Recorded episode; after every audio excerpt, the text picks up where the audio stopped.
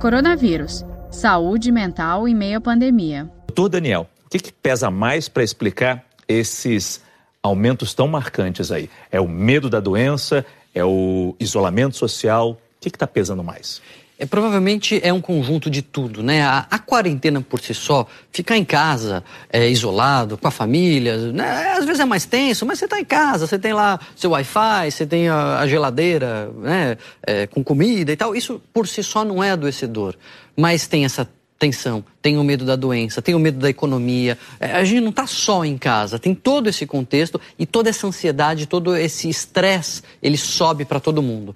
E aí, é, quem estava saudável fica tenso, quem já estava tenso ou já tinha sintoma pode reagravar e às vezes alguém que já estava de alta, como é, a pessoa tem essa vulnerabilidade, ela pode adoecer de novo, ela pode ficar, é, voltar a precisar de remédio. Pois é, a pesquisa mostrou muito bem isso. Gente que nunca tinha, tinha tido problemas de saúde mental procurando ajuda e quem já tinha tido alta voltando para o médico. A pergunta é: o que é mais grave aí? Quem nunca teve problema e foi pela primeira vez ou quem já tinha se recuperado, estava curado, digamos assim, voltar para o médico?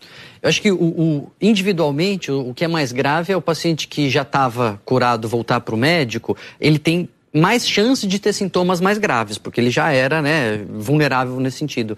Mas o tamanho da pancada que essa epidemia traz, ela fica claro em pessoas que não tinham doença mental e agora estão com depressão. Uhum. Pessoas que eram saudáveis agora estão com transtorno de ansiedade. Isso mostra a força dessa pandemia, dessa doença, dessa mudança global que a gente está vivendo todos ao mesmo tempo. E as mulheres são mais vítimas disso?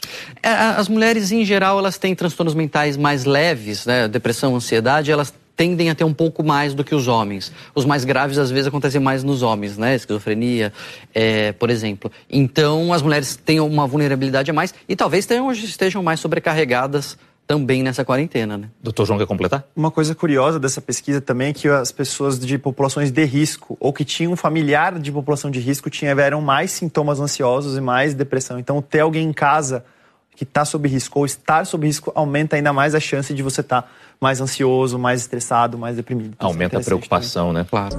Saiba mais em g1.com.br barra coronavírus.